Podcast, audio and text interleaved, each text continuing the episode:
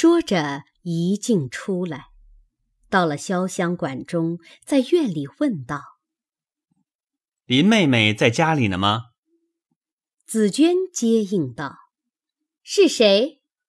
仙莲看时，笑道：“原来是宝二爷，姑娘在屋里呢，请二爷到屋里坐着。”宝玉同着紫娟走进来，黛玉却在里间呢，说道：“紫娟，请二爷屋里坐吧。”宝玉走到里间门口，看见新写的一副紫墨色泥金云龙间的小对，上写着：“绿窗明月在。”青史古人空。宝玉看了，笑了一笑，走入门去，笑问道：“妹妹做什么呢？”黛玉站起来，迎了两步，笑着让道：“请坐，我在这里写经，只剩的两行了，等写完了再说话。”因叫雪雁倒茶，宝玉道：“你别动，只管写。”说着，一面看见中间挂着一幅单条，上面画着一个嫦娥，带着一个侍者；又一个女仙，也有一个侍者，捧着一个长长的衣囊似的。二人身旁边略有些云雾，别无点缀。全仿李龙年白描笔意，上有“斗寒图”三字，用八分书写着。宝玉道：“妹妹这幅《斗寒图》可是新挂上的？”黛玉道：“可不是。昨日他们收拾屋子，我想起来，拿出来叫他们挂上的。”宝玉道。是什么出处？黛玉笑道：“眼前熟得很的，还要问人？”宝玉笑道：“我一时想不起，妹妹告诉我吧。”黛玉道：“岂不闻青女素娥俱耐冷，月中霜里斗婵娟。”宝玉道：“是啊，这个实在新奇雅致，却好此时拿出来挂。”说着，又东稍稍，西走走。雪雁沏了茶来，宝玉吃着，又等了一会子，黛玉经才写完，站起来道：“减慢了。”宝玉笑道。妹妹还是这么客气，但见黛玉身上穿着月白绣花小毛皮袄，加上银鼠坎肩，头上挽着随长云髻，簪上一只赤金扁簪，别无花朵，腰下系着洋绯色绣花棉裙，真比如。亭亭玉树临风立，冉冉相连带路开。宝玉因问道：“妹妹这两日弹琴来着没有？”黛玉道：“两日没弹了，因为写字已经觉得手冷，哪里还去弹琴？”宝玉道：“不弹也罢了。”我想，琴虽是清高之品，却不是好东西。从没有弹琴里弹出富贵寿考来的，只有弹出忧思怨乱来的。再者，弹琴也得心里记谱，未免费心。依我说，妹妹身子又单弱，不操这心也罢了。黛玉抿着嘴儿笑。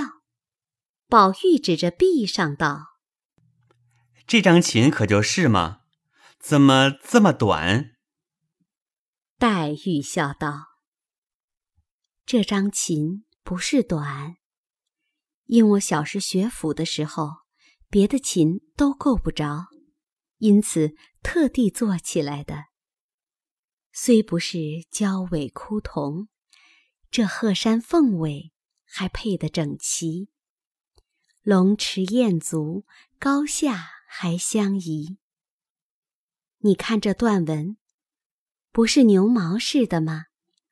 所以音韵也还清悦。宝玉道：“妹妹这几天来作诗没有？”黛玉道。自结社以后，没大作。宝玉笑道：“你别瞒我，我听见你吟的，什么不可辍，素心如何天上月？你搁在琴里，觉得音响分外的响亮，有的没有？”黛玉道：“你怎么听见了？”宝玉道：“我那一天。”从了风轩来听见的，又恐怕打断你的清韵，所以静听了一会儿就走了。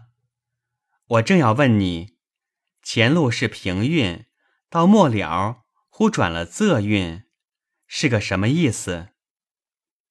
黛玉道：“这是人心自然之音，做到哪里就到哪里，原没有一定的。”宝玉道：“原来如此，可惜我不知音，枉听了一会子。”黛玉道：“古来知音人，能有几个？”宝玉听了，又觉得出言冒失了，又怕寒了黛玉的心，坐了一坐，心里像有许多话，却再无可讲的。黛玉因方才的话也是冲口而出，此时回想，觉得太冷淡些，也就无话。宝玉一发打量黛玉设疑，遂讪讪地站起来说道：“妹妹坐着吧，我还要到三妹妹那里瞧瞧去呢。”黛玉道：“你若见了三妹妹。”替我问候一声吧。宝玉答应着，便出来了。黛玉送至屋门口，自己回来，闷闷的坐着，心里想到：宝玉进来说话，半吐半吞，忽冷忽热，也不知他是什么意思。正想着，紫娟走来道。姑娘，经不写了，我把笔砚都收好了。黛玉道：“不写了，收起去吧。”说着，自己走到里间屋里床上歪着，慢慢的细想。紫娟进来问道：“姑娘，喝碗茶吧。”黛玉道。不喝呢，我略歪歪你们自己去吧。紫娟答应着出来，只见雪雁一个人在那里发呆。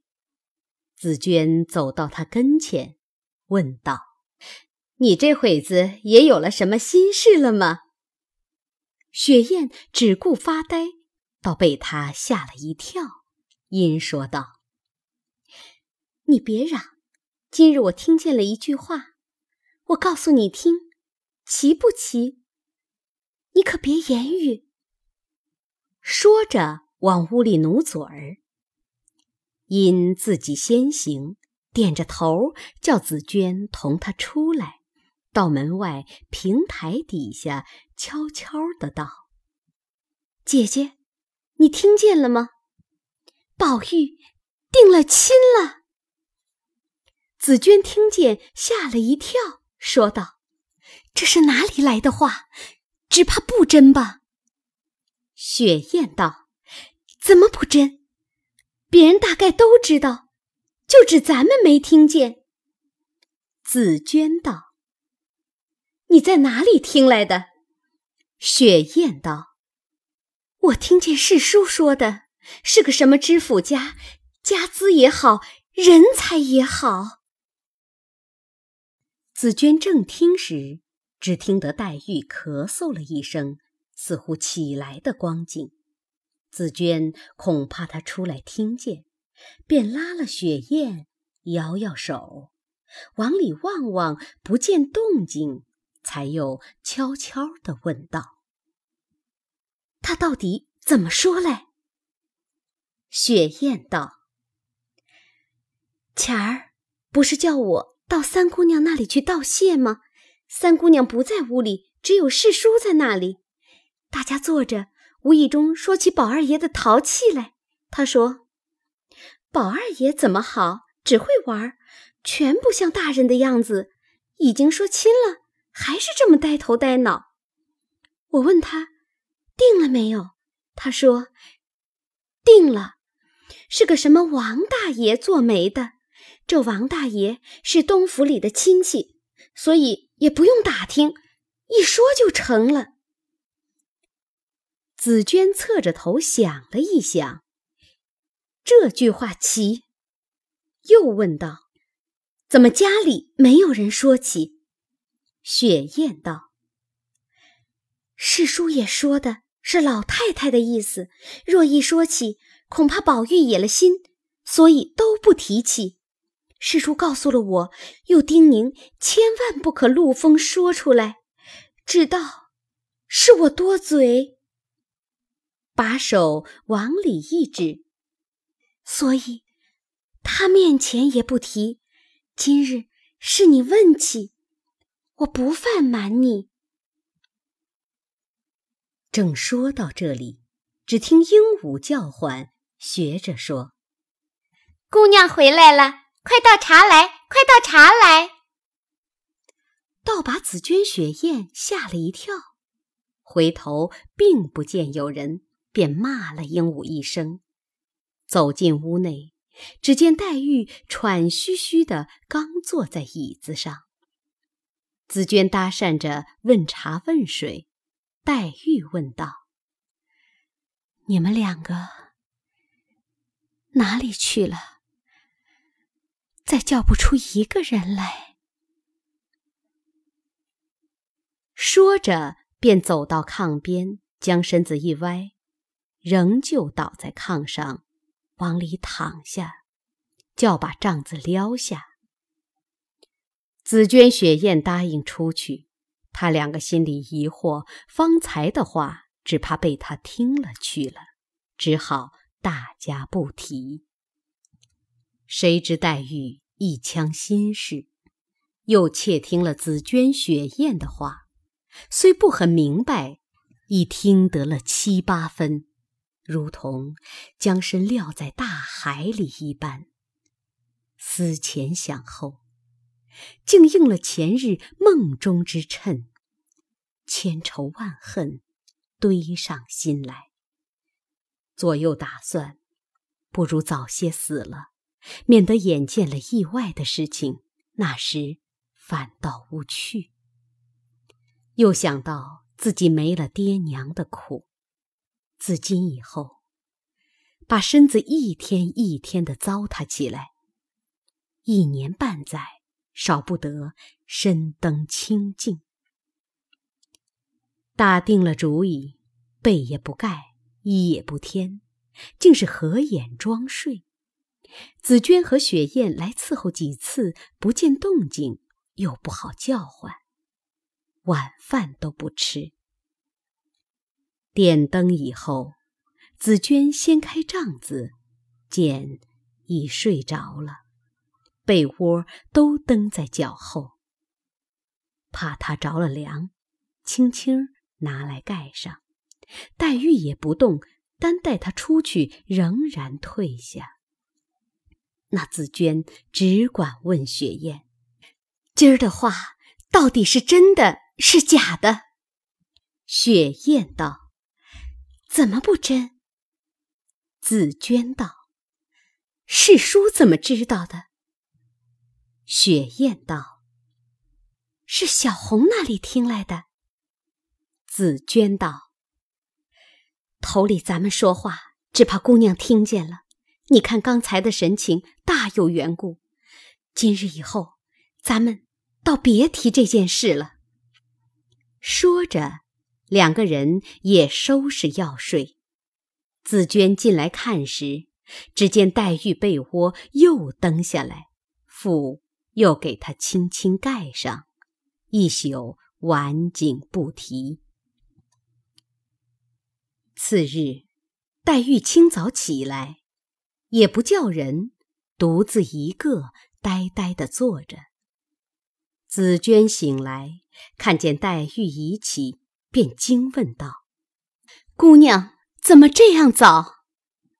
黛玉道：“可不是，睡得早，所以醒得早。”紫鹃连忙起来叫醒雪雁，伺候梳洗。那黛玉对着镜子，只管呆呆的自看，看了一回，那泪珠儿断断连连，早已湿透了罗帕。